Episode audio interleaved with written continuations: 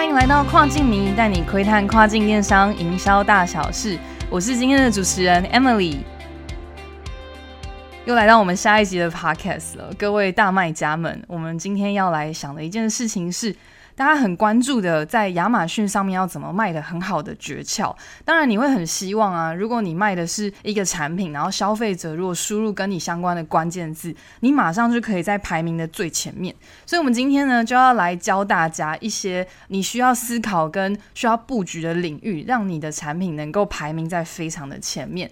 准备好了吗？我们今天就要来教大家怎么样提升你自己在亚马逊上面的排名。好，那所以呢，我们都很希望在亚马逊能够在搜寻的最前排，对不对？就像我们希望演唱会都能够在前面的摇滚区一样，这是每一个卖家都梦寐以求，可以排名在很前面的一件事情。如果你能够在更前排的话，其实就代表更多的买家可以看到，而且点下那个购买键。那你就想说，到底在 Amazon 上面是怎么算这个排名？你是怎么样有办法在排的前面呢？其实就跟你在 Google 搜寻的时候一样。就是跟你的搜寻相关的结果最有关的会被排在最前面。那当然，Google 它自己有发明他们一个演算法，那我们也会依据这个想要做 SEO，就是我们的搜寻关键字、搜寻引擎的优化。那其实，在亚马逊的世界当中呢，他们有自己的一个演算法。那这个我们就是业界都非常的知名的，叫做 A 九演算法。那这个也是非常的神秘哦。这个演算法，老实说，也没有人真正知道它是怎么算出来的。可是呢，我们在经营亚马逊的过程当中，有很多的经验值跟很多的实验之后。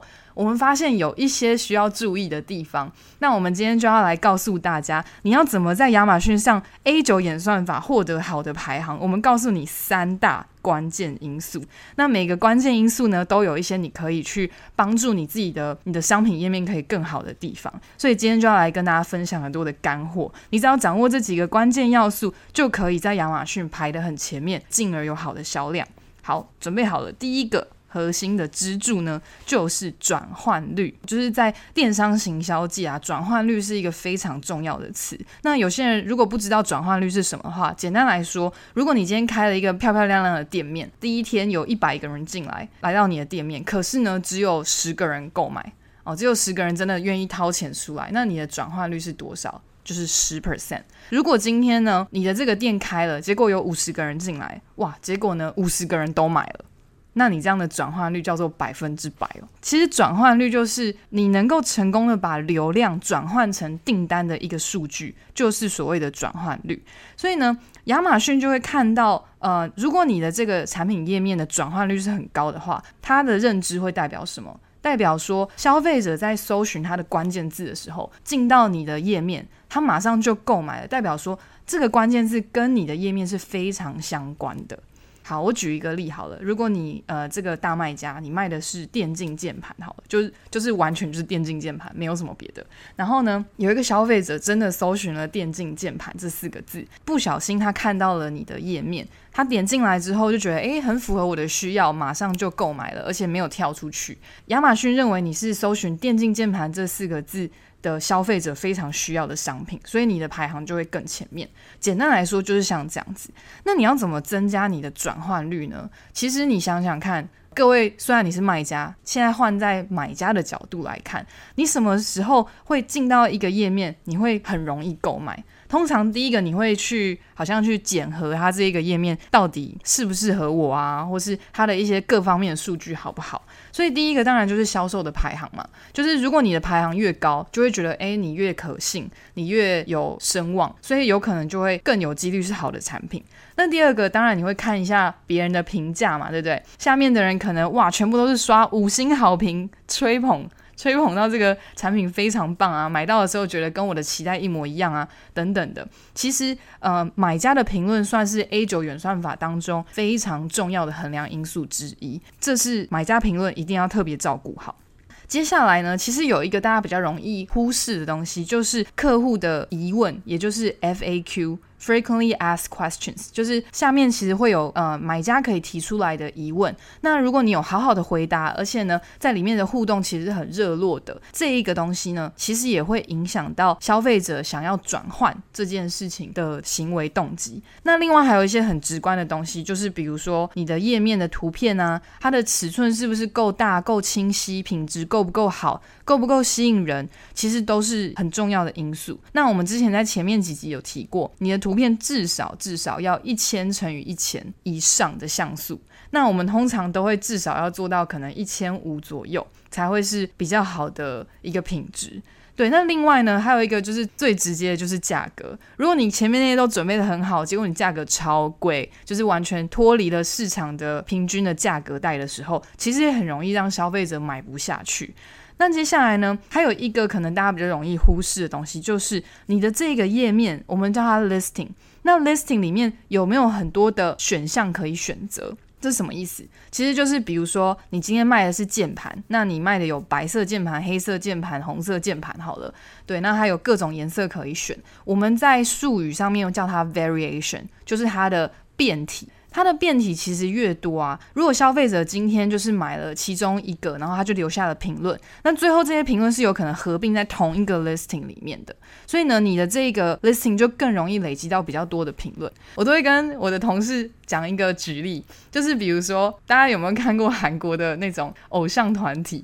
对，偶像团体为什么可以这么红？因为以前都会流行的是一个人的歌手嘛，可是后来为什么要出团体呢？好，比如说你一个人的歌手，你的魅力很强。你可以吸引一百个 fans，可是呢，今天有一个五人团体好了，这五人团体每一个人的魅力可能没有办法吸到一百个 fans，可是六十个也很厉害，对不对？可是呢，六十乘以五个人，那就是怎样？三百个 fans，所以你五个人加在一起就是三百个 fans，比那个一个人的歌手还要能够吸引三倍的粉丝，所以呢。好，我觉得我用这个举例有点好笑，可是呢，真的是这样，因为在亚马逊的 listing 上面，如果有比较多的呃所谓的变体 variation 的话，其实是有更多的机会让消费者做选择，而且呢，买到不同的变体都可以回到同一个 listing 里面留下他的评论。对，那当然，呃，亚马逊有时候觉得你们的 variation 太多，或是觉得太不相关，他会帮你拆掉。所以也是要注意，不要让你的 listing 说，那我就大杂烩，所有东西都放在同一个 listing 就好。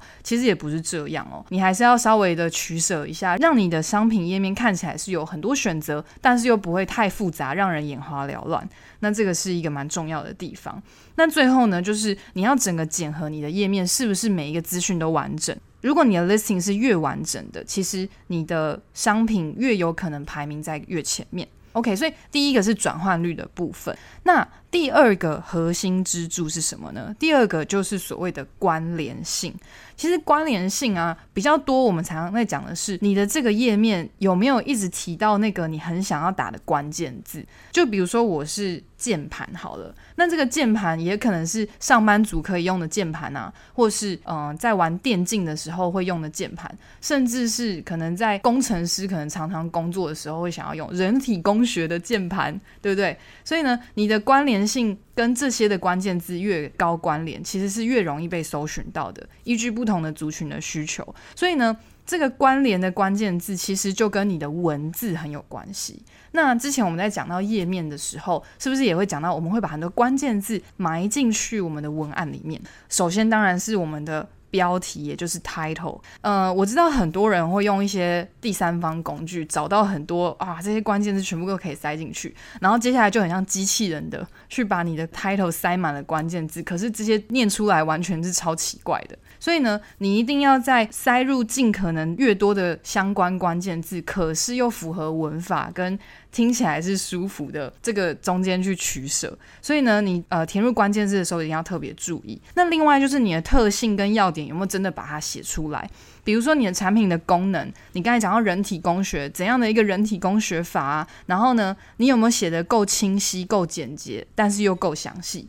所以这一点也是非常重要的。那另外，你的描述有没有让人觉得哇，这就是我需要的？比如说，上班族手手腕很累啊，然后你能够真的减轻多少的压力等等的，你要把它描述的深入，而且又吸引人，让人在浏览的时候是非常舒服的。所以这点是也是非常重要。你也可以加入一些，比如说像这些的额外的数据，去辅助你的产品可以到底它的特性是怎么样。那另外就是把你的厂牌、你的制造商、你的所有的制造地都写得清清楚楚，会让消费者更有机会信任你的产品，而且呢，觉得诶，你这个就是很有关联。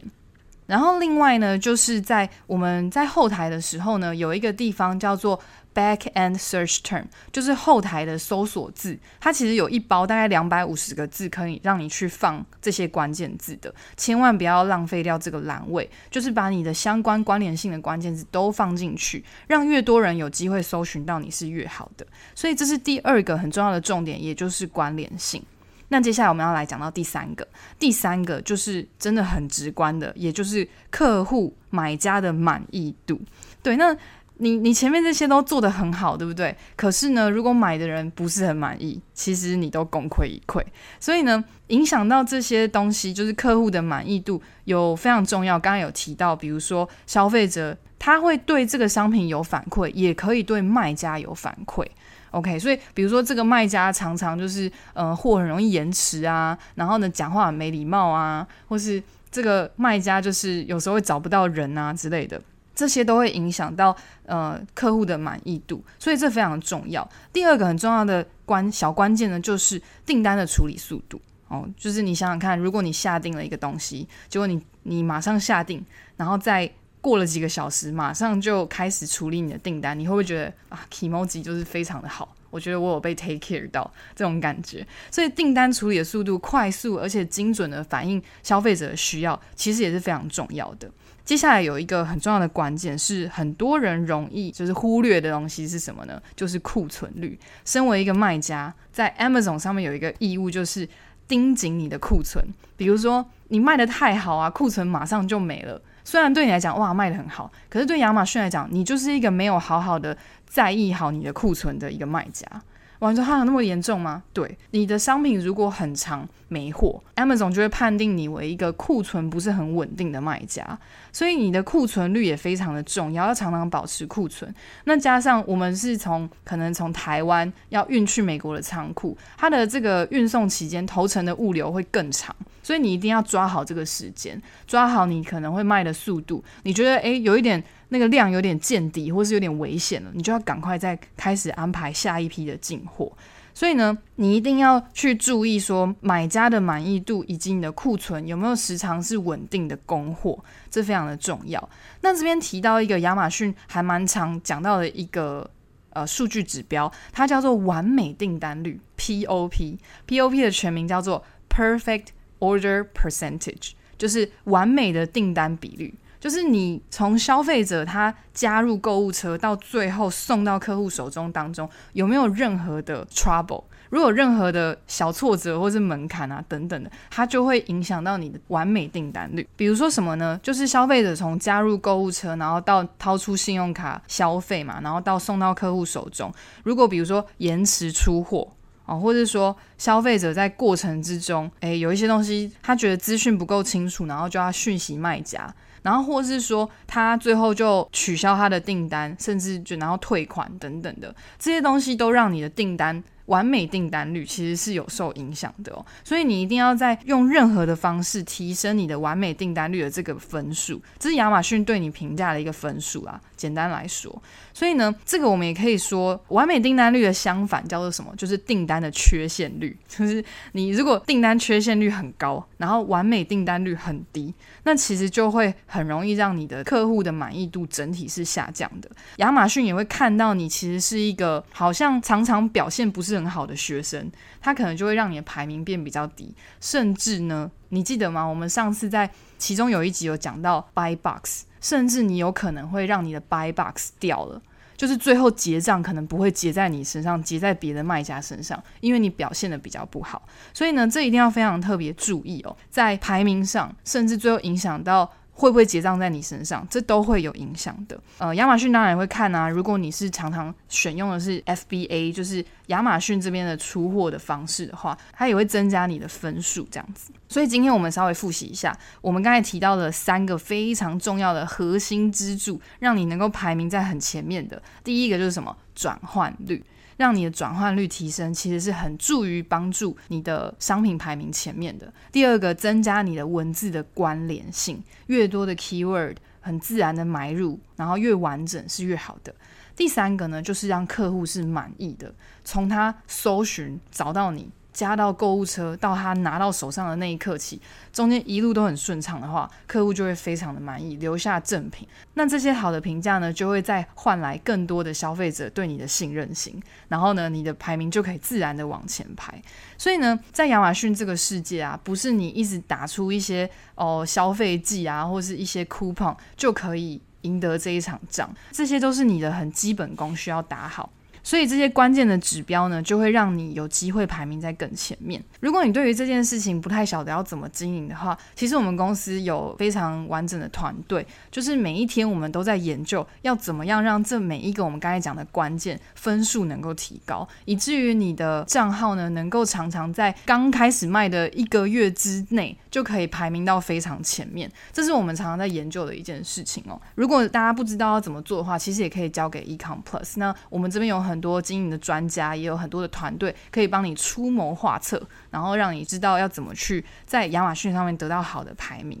那今天呢，我们的这个干货就分享到这里。不知道大家对于这些我们刚才分享的有没有一些疑问呢？或者说你下次很想知道什么样有关电商或者 Amazon 相关的知识，都可以在我们的 Apple Podcast 的留言区给我们五星好评，然后呢留下你想要知道的消息。那我们的这个 Podcast 在很多各大的平台，包含 Spotify 啊、Apple Podcast，还有 Sound On 都可以找到我们的节目，所以欢迎大家持续的收。听也锁定我们每一周的节目，那我们今天就分享到这里喽，拜拜。